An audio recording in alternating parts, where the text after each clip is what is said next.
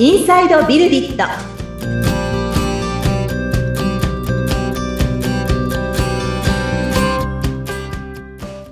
こんにちは。株式会社ビルディットの富田です。アシスタントの菅千奈美です。富田さんよろしくお願いいたします。はい。よろしくお願いします。そして今回もう一人ゲストの方がいらっしゃるということで。そうですね。あの、はい以前ですね、このポッドキャストにもゲストで出演していただいたことがある、えービルディットのエンジニアですね、の佐野さんに、えー今回もですね、ご出演いただきます。ということで、佐野さん自己紹介お願いします。はい、よろしくお願いします。佐野と申します。ビルディットでソフトウェアエンジニアやらせていただいてます。本日もよろしくお願いします。はい、よろしくお願いいたしはいお願ます。さて、富田さん、前回、エンジニアの採用というところでお話をいろいろと伺ってきまして、えー、まあ、はい内製化というところでお話しいただいたと思うんですけれども、佐野さんも実際に、えー富田さんの会社に採用されましたが、その後、うどんな風にうんうんあの、お仕事されるようになっていったのか。うんそのあたりですかね？エンジニアの育成っていう風になるんでしょうか？そうですね。うんその辺のお話を今日はできるといいのかなって思っていて、そのはい内製化っていうのが、うん。まあ、言ってみれば今まで、例えばその事業を運営していくためのその事業を支えるシステムをですね、外部の開発会社さんにお願いしていたような会社が、例えばエンジニア、技術者を採用して内部で作れるようになっていくってなると、やはりその、もちろん技術部分もあるのかもしれないですけれども、事業部分も含めての、まあなんていうんですかね、この知見の獲得だったり、あるいはそこでこう育成っていうところも働いてくるのかななんていうふうにも思うんですけれども、まあ、当社においてもその社員採用っていうのをしていく中で、えー、佐野さんについてはですね、以前に、あの、このポッドキャストでもご出演いただいたことがあるんですけど、あの、ゲーム業界にいらっしゃったんですよね。そうですね。でもともとは僕はうんモバイル系のゲームの、まあ、主にクライアント側を書くっていうことをやってたので、まあ、全然畑違いのことをやってました。そうですよね。まあ、なので、まあ、あくまでそこから、その、ウェブエンジニアっていうところを仕事でやるっていうのが、えー、結局そこが初めてだったってことですかね。そうですね。初経験でしたね。あ、やっぱそうなんですね。はい。なるほど、なるほど。まあ、そこで、まあ、当社で、その、ウェブエンジニアとして、今すごく活躍していただいてるんですけど、そうなっていくにあたって、まあ、どんな、この、まあ、営みといいますか、あの、まあ、育成と、当時呼べるほどのものだったかどうかを置いておいて、こう学んでいく環境、仕組みといいますか、あどんなことに取り組んできたかみたいなところを、えーちょっと共有しながら、えー今はですね、私たちそこから、そうですね、もう5年ぐらいになりますか ?4 年か5年ぐらいになりますかね？佐野さん参加してから。僕参加してからだと、どうだろう？3年経ったか ?3 年半ぐらいですかね？4年は経ってる。もうすぐ4年か。ってところですよね。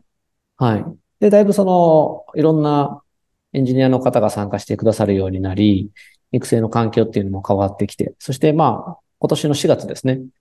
当社はあの新入社員も、えー業務未経験から、えーお迎えして、エンジニアとしてこれから活躍していくっていうところになるまでのこの育成っていうのを、えー整えながら、まさに今実行しているっていうところではあるんですけれども、まあ、その辺の話をこう何回かに分けてお話しできるといいかななんていうふうには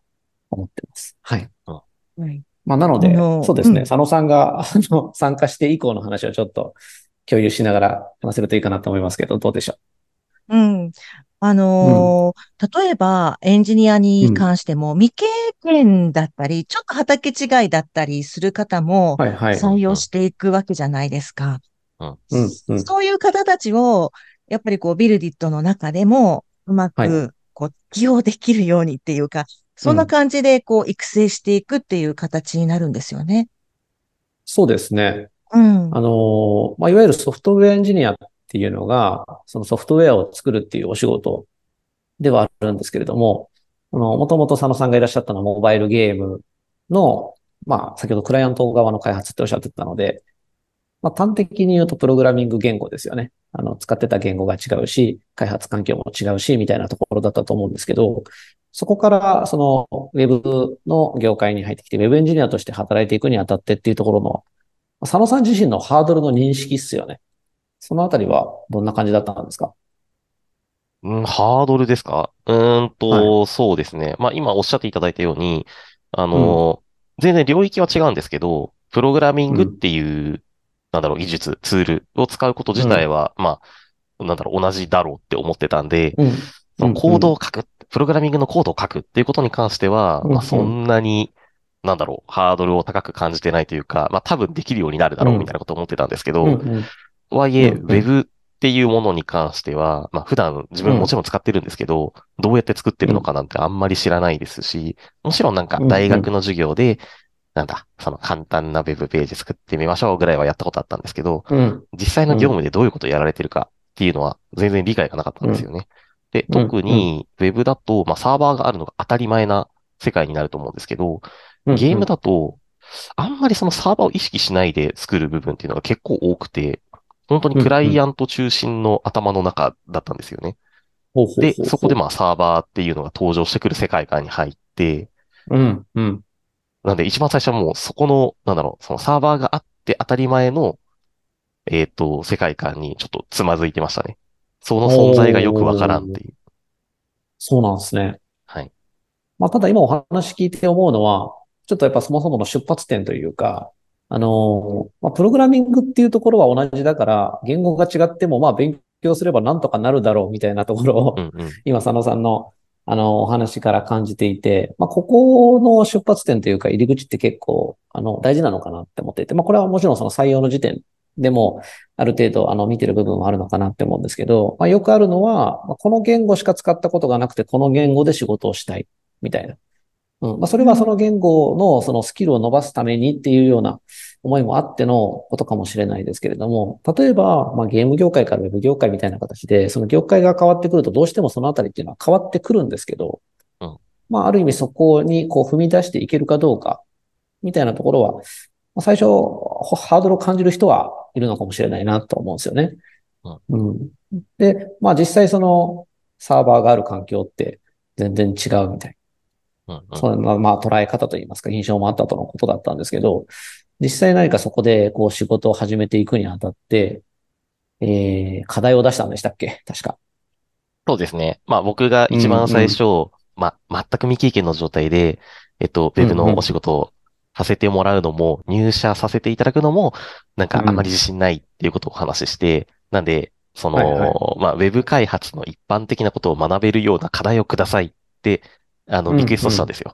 そしたら、まあ、はいはい。富田さんの方から、えっと、こういうものを、えっと、まあ、具体的にこういう、えっと、フレームワークを使って作ってみるっていう経験したら、うんうんまあ、おおむね一辺倒なことはわかるじゃないか。っておっしゃっていただいて、うんうんうんうん。それに取り組んだっていうのが一番最初の係ですね。そうですね。はい。誠実ですよね。なんか、あの、自信ないので、まず課題をくれと。それをやってみるところから始めたいって言い出せるのってすごいなって、今改めて思うんですけど、そんな人ばっかりではないので。はい。で、そこで、まあ、あの、課題をお出しして、確か、まあ多分今も使っている、そして、あの、他社さんでもですね、今、あの、エンジニアの育成のいろいろこうカリキュラムを作ったり、アドバイザーとして、いろいろ、そのエンジニアの育成で関わらせていただいているところで使っている課題があるので、まあ、それをそのまま、あの、使わせていただくような形で、開発課題ですね、取り組んでいただいたということですね。ちなみにその課題の内容をちょっと紹介させていただくと、まあ、いわゆるそのケーススタディになっていまして、わかりやすくそのプログラムすべきことが書いてあるような課題ではなくてですね、あの、解決すべき事業課題とか、そのシステム、アプリケーションが求められるようになってきている、その、なんていうんですかね、ビジネス上の背景みたいなところから入っていくようなシナリオなんですね。で、そのシナリオの中で、まあ、あの、あなたがその会社に、え初めて配属になった、えアプリケーションエンジニアとして、えこの経営課題を解決するためのシステムを作ることになりましたっていうところで、えどのようにアプローチしていくかみたいなところですね。はい。あの課題が提示されていて、おそらくこういったシステムが必要になるだろうっていう概要までは出てるんですけど、そこから先は非常にこの、まあ、言ってみれば、のりしろが大きいというかですね。うんどのようにでも解決できるぐらいの。まあ、そういった課題に対して何を作ってくるかみたいなところをコミュニケーションしながら作っていくっていう、まあ、割かし、あの、当社の中でもですね、このプログラムの部分だけを扱うというよりは、その課題をどう捉えて何を作るかをどのように決めるかですね。何を作るかをどのように決めるかみたいなところまでをこう味わっていただく、そんな課題だったわけですが、あれやってみていただいていかがでしたか？そうですね。まあ、うん本当に文章ベースでのビジネス課題みたいなものしか提示されてなくて、うん。まあ、例えばなんか大学の授業とかだと、まあ、何々クラスを作ってくださいぐらいまで提示されてることが多いと思うんですよね。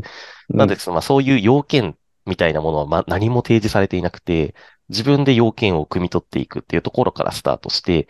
で、しかも、まあ、こう言っちゃうとあれですけど、特に成績とかつけられるものでも何でもないし、やらなかったらやらなかったで、まあ、どうにかなっちゃうというか、まあ、他の会社を探せばいいじゃんみたいなことも思う人もいるかもしれないですけど、そういうもの、そういう立ち位置のものなので、本当に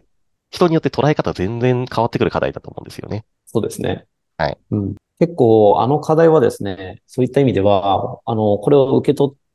方の動き方というか、うん。どのように進めるかなみたいなところでも私いろんなタイプを見てきていて、まあ実際そのご応募いただいた、まあ社員として応募いただいた方にこの課題を出したところ、まあ結局、あの、ちょっとこう、進められなさそうなので、あの、今回は辞退させていただきますだとか、あるいは連絡が取れなくなってしまうだとか みたいなこともある中にですね、まあ佐野さんはすごく実直に取り組んでいただいたなと思いますし、あと、他社さんでもですね、課題として出していくとですね、これも結構いろんな傾向があるなって思っていて、なんかこう、それっぽいものをこう仕上げてくるんですけれども、仕上がりはまあ、それなりに見えるんですが、自分がこれをどのように考えてどう作ったかはあまり説明できないとかですね。うん。うん。で、ここってどうしてこんな風に考えたんですか？っていうことを聞くと、ちょっとよくわからないんですよね、みたいな感じで、さらにちょっとこう深掘って聞いていくと、なんか似たようなことを解決できそうなサービスの作り方を紹介しているサイトがあったので、こうそこを見ながら作りましたみたいな。ううん。まあ、で、なんかそれをね、調べて当てはめようとするっていうようなやり方自体は、あの、別に否定されるもんでもないと思うんですけど、なんかこう、せっかくこうね、課題が与えられて考える機会がある中に、なんかこう、どっかから持ってきちゃうみたいな。うん。うんで、私は別にあの、上がりが欲しいわけじゃないので、あの、本当に何人にもやっていただいているので、この、なんですかね、このシステムの上がりを見せていただいて嬉しいかっていうと、そうではなくて、やっぱどう考えて、どんな風に変化していって、みたいな、まあ、いろんな正解のパターンがある中で、うん。で、なんていうんですかね、こう、いろんなその成長のパターンといいますか仕方があると思うんですけれども、うんこの方はどんな風にこの課題を解決していくのかなっていう、割とプロセスに関心があったりするんですよね。うんなので、そういう意味では、あの、のりしろの大きい課題を、こう、まあ、運用するのはちょっとエネルギーがいるんですけど、運用するのはエネルギーがいる。もう、もう本当採点するとかでも何でもないので、うん。ただ、割と、その、なんていうんですかね、佐野さんはそこは、面白くと言いますか、関心を持って取り組んでいただいたのかな、なんていうふうに思いますが、あれやってみてどうでした？終わってみて。そうですね。まあ今改めて話聞いてみて思うんですけど、まあもちろん技術力が試されるところだとか、まあ自分自身も技術つくよねってところもあるんですけど、それ以上に思考力というか、その、うん。答えが分かっていない課題に対して、どうり、どう取り組むかっていう思考力ですね。うん。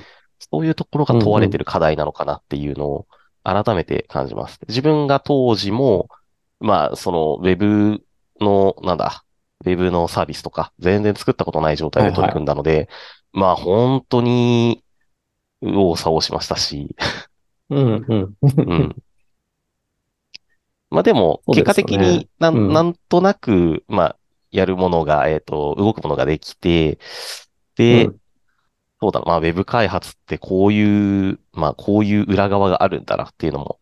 そうんうんのビジネス側のことも、まあ、少しだけ体験できて、非常に勉強になった課題だなと思いましたね。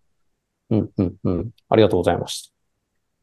た。で、まあまあ、そんな、あの、課題への取り組みを経て、で、そこから、佐野さんって実案件に入っていったんでしたっけ？そうですね。それで、えっと、うん入社させていただいて、うん。早速なんかやったんだったかな。えっと、うんあれかな。えっと、人材教育の、えっと、サースのフォ。ローアップをする SARS ですね。はいはいはいはい。あちらの案件に関わらせていただいたかなと。そうですよね。はい。じゃあ、まあ実際そこから先 OJT 的なところも含めて、うんうん、まあ業務参加してっていう感じになってたと思うんですけど、もうちょっとその辺の続きの話を、じゃあ次回していきつつ、まただんだんこの最近に向けて、うん、育成がどんな風に整備されていったのかみたいな話をしていきましょうか。はい。